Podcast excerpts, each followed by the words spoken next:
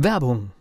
Was passiert, wenn der Chef oder die Chefin eine Auszeit nimmt und die Angestellten auf sich allein gestellt sind? Christian Pukelsheim und Michael Habekorst beschreiben in ihrem Buch Radikal weg die Herausforderungen für Unternehmer und Mitarbeiter, welche Vorbereitung notwendig ist und worauf unbedingt zu achten ist bei einer Auszeit. Radikal weg, wenn der Chef ein Jahr Auszeit nimmt und das Unternehmen dennoch funktioniert. Erschienen im Mentoren Media Verlag www.mentoren-verlag.de der Unternehmer Academy Podcast. Wir machen aus Menschen mit Know-how Unternehmer mit Erfolg.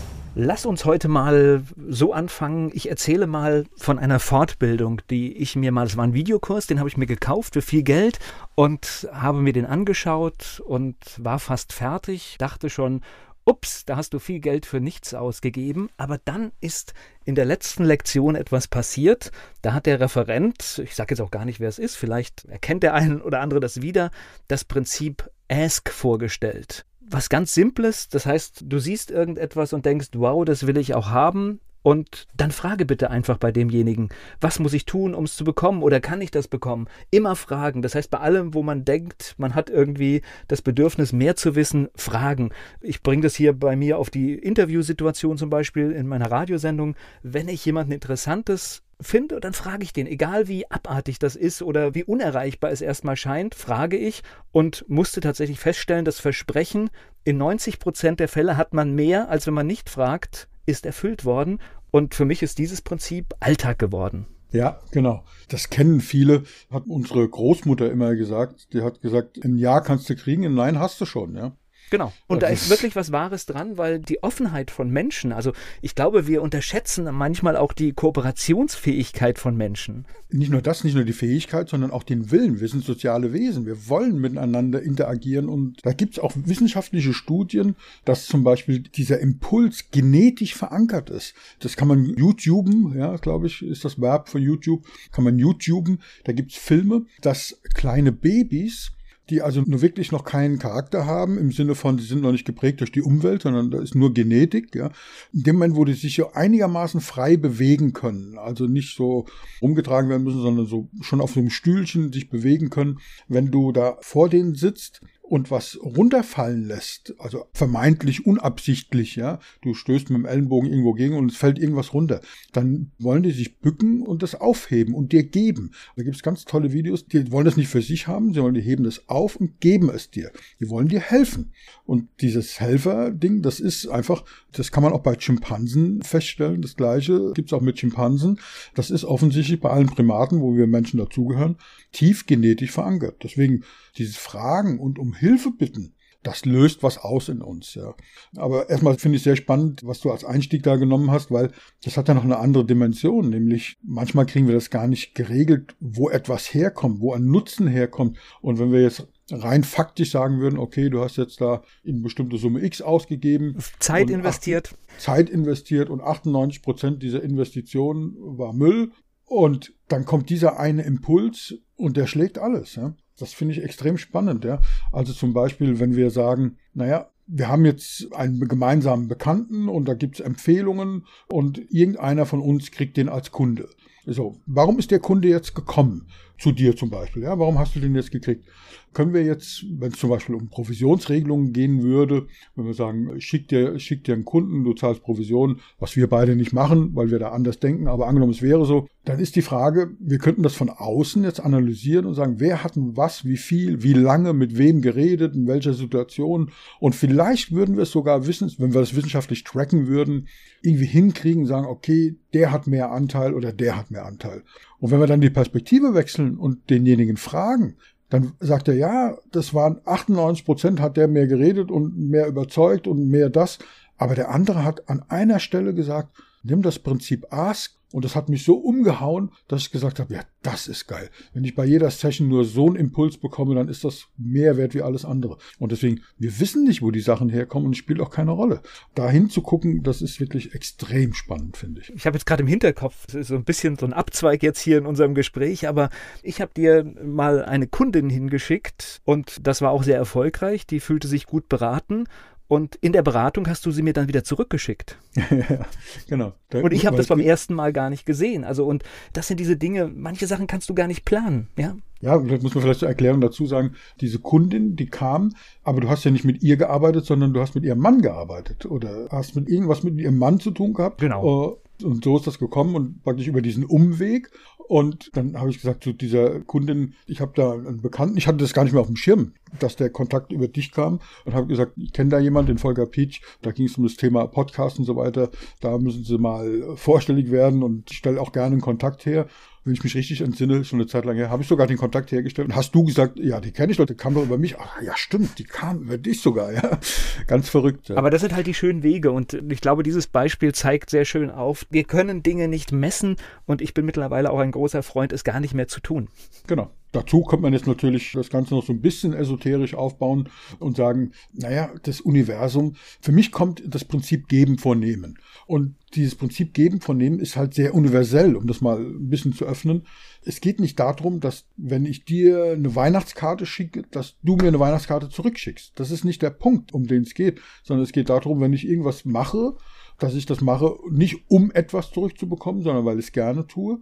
Und ob es dann zurückkommt, davon bin ich fest überzeugt, dass es zurückkommt. Aber von wem und auf welche Art und Weise vor allen Dingen. Das geht gar nicht darum, dass du auch eine Karte schickst, sondern du schickst mir dann vielleicht einen Kunden oder sonst irgendwas. Aber nicht, du schickst mir den Kunden ja nicht, weil ich dir eine Weihnachtskarte geschrieben habe oder sowas, ja. Sondern die Wege sind manchmal so verschlungen. Ich glaube, wir Menschen sind völlig überheblich, wenn wir versuchen, das zu analysieren und zu tracken, wie man neudeutsch sagt. Das so, wir machen noch ein bisschen esoterisch weiter. Ich finde es auch okay, wenn mir jemand einen guten Gedanken schickt.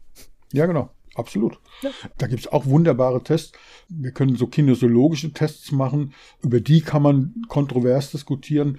Der Punkt ist, wenn man das sieht, derjenige, der getestet wird, der spürt, dass das kein Fake ist. Alle anderen, die zugucken, denken, das wäre könnte auch gefaked sein, aber derjenige, der da kinesiologisch, also mit Muskelbewegungstest getestet wird, der merkt das. So, und wenn ich halt wirklich die Menschen im Raum, also wenn ich ein großes Auditorium habe, wenn ich die bitte, sehr, sehr negativ an jemanden zu denken, ohne dass derjenige das mitkriegt, oder umgekehrt sehr positiv an jemanden zu denken, auch ohne dass der das mitkriegt, dann fallen diese Befindlichkeiten des Probanden völlig unterschiedlich aus. Und das, dann merkt man, jawohl, es hat einen Unterschied, auch nur die Gedanken. Ja. Da, da gibt es viele Beweise, das ist halt nicht Zahlen, Daten, Technik, das ist Empirik. Ja. Das ist, wir stellen fest, dass es funktioniert. Frag mich nicht warum, ich will es auch nicht wissen. Ich glaube, dass es überheblich ist, auch wieder zu versuchen, das zu erklären. Tatsache ist, jeder spürt das. Jeder spürt, wenn im Bus, in der, in der, Bahn jemand hinter einem steht und einen auf den Nacken guckt. Jeder spürt's. Ja? Oh, wir haben hinten keine Augen. Wieso spüren wir das? Ja? Ja, das ist faszinierend. Gibt es sowas, ich habe mit diesem Prinzip Ask angefangen, also man merkt, das hat sich jemand aus den USA geholt. Gibt es sowas auch in den über 35 Stunden in der Unternehmer Academy? So ein ähnliches Prinzip?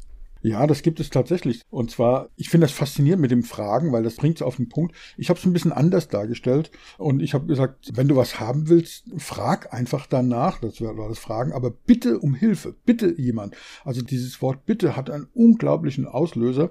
Und da gibt es eine schöne Story, die komischerweise auch aus den USA ist, von Dan Ariely. Wobei das kein ursprünglich Amerikaner ist, aber er hat die amerikanische Staatsbürgerschaft mittlerweile. Der hat ein wunderbares Buch geschrieben, was ich immer wieder empfehle. Das heißt, Denken hilft zwar, nützt aber nichts. Und das heißt im englischen Original in Deutsch übersetzt, wenn der Titel auf Deutsch übersetzt worden wäre, würde das heißen vorhersehbar irrational. Weil Menschen sind absolut irrational in ihrer Handlung. Das Gute ist, es ist vorhersehbar. Und der hat ein Szenario dargestellt, denn Ariely ist ein Verhaltensökonom und der prüft einfach empirisch, da sind wir wieder beim Thema, wie verhalten sich Menschen und nicht, wie müssten sie sich technisch-wissenschaftlich verhalten, sondern wie verhalten sie sich tatsächlich. Und dann hat er zum Beispiel mit seinen Studenten folgenden Test gemacht. Es gibt in diesen Unis, das ist schon eine Zeit lang her, da gab es noch diese Kopierautomaten und da gab's, konnte man 10 Cent einwerfen oder 20 Cent und da konnte man eine Kopie machen. Und auf jedem Stockwerk in der Uni gab es so einen Kopierautomaten und da waren immer lange Schlangen davor. Und logischerweise waren die Leute genervt, wenn sie in der Schlange stehen und warten. Und da habe ich gesagt, was musst du machen, um vorgelassen zu werden? Und dann hat er gesagt, ja, einfach fragen. Das war der erste Test. Und dann hat er gesagt, kannst du mich bitte vorlassen? Und dann hat er gemessen, wie viele Menschen den Probanden eben vorlassen. Und ganz verblüffend ist, dass ihn tatsächlich einige Menschen vorgelassen haben. Also deutlich über 20 Prozent, was ich schon beachtlich finde, weil alle stehen an, um Kopieren zu machen. Und du fragst, würdest du mich vorlassen? Und einige Menschen lassen sich vor. Also das ist das Prinzip Ask, das funktioniert. Was Dan Ariely dann gemacht hat, hat gesagt, okay, wie kriege ich denn die Quote jetzt verändert? Oder ändert sich überhaupt was? Es ging gar nicht um die Intention, die Quote zu verbessern, sondern er hat geguckt, was passiert denn, wenn ich die Frage anders stelle? Und hat dann gesagt, was passiert, wenn ich da eine unglaublich gute Begründung mit abliefere? Und dann hat er den Probanden Folgendes fragen lassen. Hat nämlich die Bitte dann begründet. Und zwar folgendermaßen, er hat gesagt, würdest du mich bitte vorlassen, weil ich muss dringend eine Kopie machen. Mein Vater liegt im Sterben und wir brauchen dieses Dokument, das muss er bitte, bitte vor seinem Tod noch unterschreiben. Es ist ganz, ganz wichtig, würdest du mich bitte vorlassen? Und dann hat er eben gemessen, wie viele Menschen ihn vorlassen, also den Probanden. Und was glaubst du, wie viele Menschen. Also in meiner Idealvorstellung müssten es alle sein, aber ich befürchte fast nein. Ja, witzigerweise, vom Gefühl her kann das jeder unterschreiben. Es müssten alle sein. Es waren tatsächlich nicht alle, aber es waren extrem viele. Also ich kriege die Zahlen nicht mehr genau zusammen, kann man im Buch nachlesen, aber um die 85 Prozent haben ihn tatsächlich vorgelassen. Was für die Kooperation der Menschen spricht, definitiv, ja, für die Mehrheit. Ja, aber es ist, es ist aber auch eine beeindruckende Begründung, beeindruckende Geschichte, die emotional berührt. Es ist schon eine Hammerbegründung, muss man sagen. So, die Frage ist, glaube ich das, ja? Oder erzählt er diese Story, weil sie war ja nicht echt. Vielleicht haben wenn sie echt gewesen wäre, wäre vielleicht, und da sind wir wieder beim Universum, ja, bei der Esoterik, was wäre passiert, wenn die Geschichte echt gewesen wäre? Möglicherweise hätten die dann alle vorgelassen. Es haben aber nicht alle vorgelassen. Vielleicht waren diese 15 Prozent, die nicht vorgelassen haben, die Menschen, die gemerkt haben, dass das Fake ist, ja? dass das eine ausgedachte Geschichte ist, weil er sie einfach emotional nicht so rübergebracht hat, wie wenn sein Vater wirklich im Sterben liegen würde. Ja, das mag ja sein. So, aber Dan Ariely wäre nicht eher, wenn er nicht einen weiteren Test gemacht hat und sagt, okay, wir gucken mal. Offensichtlich ist es so, wenn ich meine Bitte, meine Frage begründe, dass da ein signifikant höherer Effekt entsteht, aber vielleicht war die Geschichte so krass, dass ich einfach nur die Geschichte hätte erzählen müssen und gar nicht fragen müssen. Jeder hätte mich vorgelassen. Ich probiere es mal mit einer anderen Begründung. Und dann hat er einen dritten Versuch gemacht, auch wieder mit einer Begründung, also mit einer Frage, mit einer Bitte und einer Begründung. Und hat gesagt, würdest du mich bitte vorlassen, ich muss dringend Kopien machen. das und das ja, ist eine Frage. Muss man erst einen Moment sacken lassen, weil ja, das ist ja keine Begründung in dem Sinne. Ne? Naja, Weil das wollen ja alle. Das wollen alle. Jeder, der in dieser Schlange steht. Niemand steht in der Schlange, um sich einen Kaffee zu ziehen, weil das, die stehen vor in der Schlange vor dem Kopierautomat.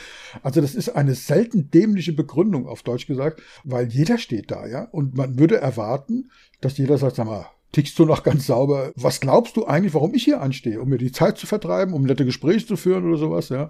Aber die Frage ist, wie viel haben ihn aufgrund dieser Begründung und dieser Frage vorgelassen? Ja? Ich glaube, wahrscheinlich gibt es schon Menschen, die ihn vorgelassen haben, ja. Ja, und der Witz an der Sache ist, es waren tatsächlich fast genauso viele, also auch deutlich über 80 Prozent. Und das bedeutet, eine Frage zu stellen, mit einer Bitte gekoppelt und diese zu begründen. Das ist elementar. Diese Begründung ist wirklich, das hat den Unterschied am Ende des Tages ausgemacht. Auch wenn die Begründung völlig gaga war. Ich glaube für mich so Vielleicht war es so, dass die Menschen einfach nur eine Begründung haben wollen, ob die nur sinnvoll ist oder nicht. Aber Menschen wollen einen Grund haben.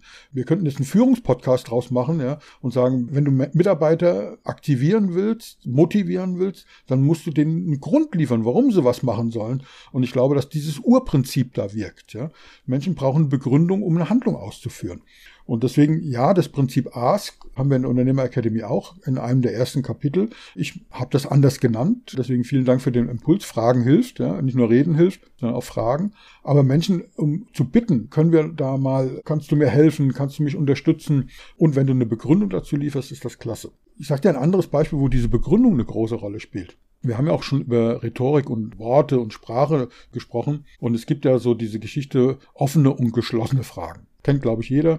Wenn du ein Gespräch führen willst, zum Beispiel du als Moderator auf eurem Sender und du stellst eine geschlossene Frage, dann musst du damit rechnen, dass dein Gegenüber mit Ja oder Nein antwortet. Ja? Also haben sie es gut gefunden? Ja. Oder nein, ja, und dann ist dann Stille, dann ist es nicht wirklich ein Gespräch. Also wirst du als Moderator, vermute ich mal, vor allen Dingen gerne offene Fragen stellen. Ja? Also, wie haben Sie es gefunden? So, dann muss er sagen, also es war ganz leicht, ich habe Google zur Hilfe genommen oder was auch immer. Also du kriegst zumindest mal eine etwas umfangreichere Antwort, wenn du eine offene Frage stellst. So, und es gibt natürlich keine Regel ohne Ausnahme. Die Frage, warum, ist ja auch eine offene Frage. Ja, man sagt, offene Fragen sind W-Fragen. Wann, wie, warum, wieso. So, und wieso und warum, das sind meiner Meinung nach im ersten Schritt mal verbotene Fragen, weil die Frage, warum, ist eine Rechtfertigungsfrage. Das ist eine Frage, wo sich der Gegenüber, die Gegenüber, das Gegenüber rechtfertigen muss. Das kriegst du zum Beispiel bei Verhören mit, bei Polizeiverhören. Warum haben sie das gemacht? Das kennst du als Kind. Deine Eltern haben gefragt, warum hast du dein Zimmer nicht aufgeräumt? Ja, keine Ahnung, weil ich keine Lust hatte. Ich muss mich irgendwie rechtfertigen. Ich habe immer ein schlechtes Gefühl, wenn ich mit Warum traktiert werde. Spannenderweise löst sich das auf, wenn du die Frage mit dem Warum begründest. Ja? War jetzt auch mein erster Gedankengang. Wenn ich irgendetwas wissen will und sage, gut, das fragt man jetzt eigentlich nicht, dann sagt man halt sowas wie, Entschuldigung, ich habe das jetzt gerade gesehen und ich weiß auch, es geht mich irgendwie nichts an, aber trotzdem, und witzigerweise, ja, manchmal kriegst du die Antwort ist, ja, es geht sie nichts an, aber in den meisten Fällen hast du auch wieder die Kooperation der anderen Seite. Ja, aber was ich meine, es geht noch ein Stückchen weiter, wenn du begründest, warum es dich interessiert. Ich frage deswegen, weil ich bin in einer ähnlichen Situation und ich finde das so spannend. Würden Sie mir dennoch eine Auskunft geben, weil ich habe gerade das Gefühl, es bringt mich wirklich weiter, wenn Sie mir die Antwort geben. So, als Beispiel, ja. Und dann ist der andere bereit und ist vielleicht sogar dankbar für die Frage, ja. Dann dreht sich das Prinzip komplett um. Also mit diesen Begründungen von Fragen. Also da würde ich jetzt sogar einen draufsetzen und sagen, okay, dieses Ask ist ein geiles Prinzip. Ein Nein hast du schon, ein Ja kannst du kriegen, wie meine Großmutter immer gesagt hat. Und das ist ja ein altbekanntes Prinzip, ist ja nicht von mir, ist auch nicht von meiner Großmutter. Das ist uralt und dieses Prinzip Fragen, aber mit dem Begründen wird es, glaube ich, noch mal stärker. Manchmal, wir wissen nicht, in was für einer Situation Menschen sind. Ja? Deswegen, eine Begründung ist, ist sehr hilfreich. Und manchmal kriegen wir die Begründung auch nicht sofort auf dem Tablett geliefert. Mir fällt da eine schöne Geschichte ein, wo ich aufpassen muss, weil jedes Mal, wenn ich sie erzähle, obwohl ich sie die Geschichte ja schon kenne, mich die sehr emotional berührt. Haben wir noch so viel Zeit, Volker? Ja, die Geschichte nehmen wir jetzt noch mit. Okay. Und zwar geht es um folgende Situation kennt vielleicht jeder. Du sitzt in der Bahn, musst irgendwo hinfahren, bist vielleicht noch am Arbeiten, ja, bist in, in so einem Zugabteil, in so einem Sechserabteil, so ein geschlossenes Abteil mit sechs Sitzplätzen und willst ein bisschen arbeiten oder hörst einen spannenden Podcast von Volker Petsch. Und dir gegenüber sitzt ein Mann mittleren Alters mit zwei kleinen Kindern, Mädchen und Junge, so zwölf und ja, acht Jahre alt ungefähr, geschätzt, ja. Und die toben da rum und schreien und äh, irgendwann steigen sie auf die Sitze, und zwar auf deine Seite, der Mann sitzt ja gegenüber, steigen auf deiner Seite auf den freien Sitzplatz neben dir, ziehen dir an den Ohren, ziehen dir an der Jacke, an den Hosen. Und irgendwann guckst du den Vater an und sagst, Entschuldigung, ganz ehrlich, das stört mich ein bisschen, können Sie bitte Ihre Kinder so ein bisschen, so der Mann guckt die ganze Zeit aus dem Fenster, guckt dich an, sagt kein Wort und sagt zu den Kindern, Kinder. Und die Kinder, ja, sind tatsächlich auch ein bisschen ruhiger, aber es dauert noch keine Minute, fängt es wieder an, das Rumgeschreie und wieder und es wird noch schlimmer und kippen dein Getränk um, deinen Kaffee und springen auf den Sitzen, sind ja gut gefedert bei der Bahn rum und du bist total genervt und sagst, also ich habe es jetzt ja schon mal gesagt, bitte sorgen Sie dafür, dass Ihre Kinder mal so endlich in Raison gebracht werden. Das ist ja unerträglich hier. So, und der, der Mann guckt wieder vom Fenster zurück zu dir und sagt, ja, Kinder, bitte die Kinder hören kurz auf, ja, und 30 Sekunden später noch schlimmer wie vorher und du fährst aus der Haut und sagst, ich hole jetzt den Schaffner, also es geht doch nicht aus der Unverschämtheit und schnauzt den an. Nicht alles, dass du das Gefühl hast, da jetzt auch handgreiflich werden zu müssen, ja, und du überlegst, darf man Kinder schlagen oder nicht, ja, wie war da die Gesetzeslage und so. Also ganz, ich glaube, jeder kann sich in die Situation reinversetzen und der Mann guckt wieder aus, vom Fenster zurück, schaut dich an und sagt, ja, Sie haben völlig recht. Kinder, haltet euch mal zurück und dann guckt er dich nochmal an und sagt, wissen Sie, die Mutter der Kinder ist gerade gestorben. Und die Frage ist, wie fühlst du dich in diesem Moment? Und ich glaube, das ist was, also mir geht sowas massiv unter die Haut und das können Begründungen machen und vielleicht hilft es eben auch, nicht nur Begründungen zu liefern, sondern auch zuzuhören und mal zu warten, bis Begründungen kommen und auch wenn sie nicht kommen, wir wissen nicht, was andere Menschen gerade durchmachen, was deren Intention ist, wie die aufgestanden sind, was die gerade erlebt haben. Wir wissen es nicht. Und deswegen, das gibt eine gewisse Form von Freiheit und eine gewisse Form von ja, ich weiß nicht, wie, wie das passende Wort. Ist das Wort Relaxedheit, ist das das Richtige? Es ist etwas, was uns, da sind wir jetzt aber bei gesellschaftspolitischen Problemen. Es ist etwas, was insgesamt fehlt, ist die Toleranz in der Gesellschaft. Ja, genau. Das heißt, wir alle müssen, glaube ich, einen größeren Schritt machen zu Dingen, die wir gerade noch ertragen können. Also auch die Position des Gegenübers, auch wenn sie manchmal unangenehm ist. Ich muss sie mir nicht zu eigen machen, aber wenn das die Position ist und es ist gerade noch so ein Bereich, dass ich es ertragen kann, das ist halt Toleranz und da sind generell die Dinge enger geworden und das müssen wir wieder weiten. Das ist ganz wichtig. Du hast vollkommen recht. Das ist ein gesellschaftspolitisches Thema, wenn ich so die Diskussion sehe. Ähm, wenn jemand Impfgegner ist und jemand begegnet, der sich impfen lässt, und ich kenne die Begründung nicht. Vielleicht ist er in Wirklichkeit auch Impfgegner oder sagt, ist mir eigentlich egal, ich würde mich nicht impfen lassen. Aber vielleicht ist jemand in, in seinem näheren Umfeld Verwandtschaft ein Hochrisikopatient, der ihn gebeten hat, bitte lass dich impfen, mir geht's dann besser. So, wenn wir so eine Begründung hören. Oder andersrum, ich bin ein, ein totaler Impfbefürworter und jemand lässt sich nicht impfen. Vielleicht gibt es eine Begründung dafür und die muss gar nicht medizinisch sein.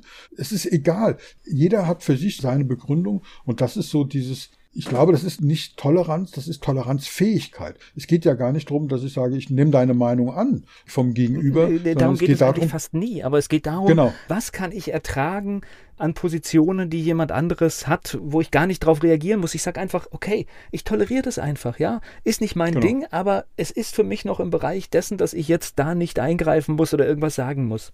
Punkt. Genau, und dann, wenn wir das alle gegenseitig mehr machen würden, einfach dieses sagen, geht nicht darum, dass du mich überzeugst, sondern es geht darum, dass du eine Position hast, die kann ich akzeptieren aus deiner Sicht. Es ist nicht meine Position, ich bin völlig anderer Meinung, aber ich akzeptiere, dass du eine andere Meinung hast. Ich glaube, das würde uns sehr viel weiterbringen. Und tatsächlich, also jetzt haben wir das Thema hier drin, aber wahrscheinlich ist es auch, weil es gesellschaftlich überall eine Rolle spielt. Mir ist doch jemand, der sagt, ich will das nicht, ich lasse mich nicht impfen, aber zum Beispiel, ich gehe sorgsam mit Testen um und ich schaue, dass ich Dinge vermeide. So jemand ist mir doch genauso lieb, weil das ist genauso viel Verantwortung. Absolut. Ja. ja. Und da müssen wir halt hinschauen. Ja, es gibt für alles Argumente, das brauchen wir jetzt gar nicht zu vertiefen, für die eine Seite und für die andere Seite. Das ist, glaube ich, nicht unser Thema, sondern das Thema ist, dass man sagt, ja, der andere hat Argumente und wenn dieses Argument, was für mich vielleicht sogar unsinnig sein könnte, ja, wenn das für den anderen Sinn macht, dann ist das sein Argument, was ihm eine Begründung liefert und das muss dann auch okay sein. Ich glaube, das müssen wir lernen auszuhalten oder wieder lernen auszuhalten. Ja, ich glaube, wir waren äh, gesellschaftlich weiter, aber es ist natürlich auch, und deswegen ist es auch ein unternehmerisches Thema, weil wir arbeiten mit Menschen jeden Tag und mit unterschiedlichen Positionen. Und da ist es halt wichtig, sowas immer gut auszuloten, ja. Ja, und das schlagen wir den Bogen zurück zu dem Unternehmertum. Wenn ich eine Antwort bekomme, eine Mail oder eben keine Mail und eine SMS oder irgendwie in einem Gespräch irgendwas eskaliert. Wir wissen nicht, wie derjenige aufgestanden ist, was der am Vorabend erlebt hat, was der morgens für einen Brief geöffnet hat mit einer Hiobsbotschaft. Genau, welche Probleme da sind, ja welche Probleme da sind, welche, welchen Liquiditätspass jetzt plötzlich unerwartet kommt, weil irgendwas dazwischen gekommen ist oder irgendeine Zahlung ausfällt. Oder wir wissen es einfach nicht. Und vielleicht deswegen die Reaktion. Und es braucht halt dann einen Blitzableiter. Und vielleicht stehen wir jetzt gerade hier an der Stelle und sind Blitzableiter. Jetzt können wir natürlich sauer sein und sagen, wieso lässt er seinen Frust an mir aus? Ja, das ist eine berechtigte Sichtweise. Aber wenn wir mal uns da ein bisschen frei machen davon und sagen, wir wissen nicht, vielleicht hat das einen großen Impact auf das, was er gerade erlebt hat. Fällt mir meine Frau ein. Schönen Gruß, liebe, liebe Schnuggi, Ute, wenn du den Podcast hörst.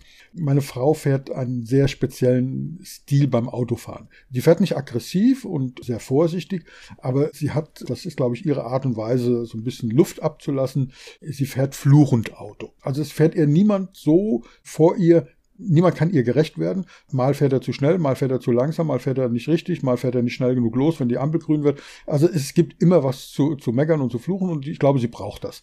Und es ist so eine Geschichte, ich sitze auf dem Beifahrersitz, wohlgemerkt, weil ich fahre ihr Auto nicht gern, der ist, ist mir zu groß. Und ich sitze auf dem Beifahrersitz. Sie fährt bei uns hier im Ort durch eine kleine Straße, die relativ eng ist. Und vor uns fährt ein Wagen älteren Baujahres, der mit 15 Stundenkilometer dahin kriegt. Ich meine, viel schneller kann man, also viel schneller wie 25, 30 kann man da nicht fahren. Das ist schon die Höchstgrenze, vielleicht 20. Aber es, es war eher einfach zu langsam. Und sie sagt, kann der nicht, ich kann es gar nicht nachmachen, kann der nicht schneller und äh, los jetzt, wir haben doch auch nicht alle Zeit. Wohlgemerkt, es war sonntags nachmittags, wir hätten alle Zeit gehabt, aber das ist aus Prinzip geht das so. So, und dieser Mensch in diesem Fahrzeug hält beim ersten Parkplatz auf der rechten Seite an, meine liebe Frau fährt vorbei, guckt ins Auto, sitzt ein älterer Herr drin. Und in diesem Moment, so viel zum Thema Begründung, der hat ja gar nichts gesagt. In diesem Moment guckt sie in das Auto rein, sieht diesen älteren Mensch und die Stimmung kippt total. Von dieser, ja, so halbwegs Aggressivität, dieser lauten Dominanz, sag ich mal, das ist ja nicht wirklich aggressiv, das ist ja schon fast spaßig, wechselt das sofort und sie sagt, ach, guck mal, der weiß bestimmt nicht, wo er hin soll. Also es ist jetzt wirklich kein Witz, es ist mein tiefster, voller Ernst. Sie hätte am liebsten angehalten, wäre ausgestiegen und hätte diesem alten Menschen geholfen dass sie gefragt hätte, wo wollen Sie denn hin? Kann ich Sie unterstützen? Und das ist so toll, ja, weil sie hat sich selber die Begründung gegeben und ich glaube, sie arbeitet so ein bisschen dran, dass sie diese Begründung immer vorher. Wir wissen nicht, warum der so langsam fährt. Vielleicht ist er fremd, vielleicht ist er, keine Ahnung, vielleicht ist es ein Depp, ja, kann sein, aber vielleicht ist er auch einfach nur ein bisschen, ist ihm vielleicht gerade nicht gut oder er sucht irgendwas und das haben wir doch auch alle schon erlebt. Wir können nicht, wenn wir irgendwo eine Hausnummer suchen, können wir nicht mit drei Stundenkilometer durch eine Straße fahren. Das geht nicht, dann sehen wir die Hausnummern nicht, ja. Mhm. Und viele Hausnummern sind auch nicht so beschriftet, dass man sie sofort sieht. Also wenn wir sagen, diese Fragen, wie du gesagt hast, ask, die Begründung dazu, vielleicht hilft es uns, wenn wir sagen, es gibt bestimmt eine sinnvolle Begründung und wir dem anderen einfach mal unterstellen, dass das, was er tut, eine sinnvolle Begründung innehält. Und ich glaube, dass es wirklich Sinn macht, Fragen zu stellen. Ich glaube, dass es Sinn macht, die Fragen zu beantworten. Und dabei wünsche ich unseren Zuhörern und Zuhörerinnen allzeit viel, viel Mut. Bleiben Sie mutig. Der Unternehmer Academy Podcast. Wir machen aus Menschen mit Know-how Unternehmer mit Erfolg. Werbung. Was passiert, wenn der Chef oder die Chefin eine Auszeit nimmt? Und die Angestellten auf sich allein gestellt sind. Christian Pukelsheim und Michael Habekorst beschreiben in ihrem Buch Radikal weg die Herausforderungen für Unternehmer und Mitarbeiter, welche Vorbereitung notwendig ist und worauf unbedingt zu achten ist bei einer Auszeit. Radikal weg, wenn der Chef ein Jahr Auszeit nimmt und das Unternehmen dennoch funktioniert. Erschienen im Mentoren Media Verlag www.mentoren-verlag.de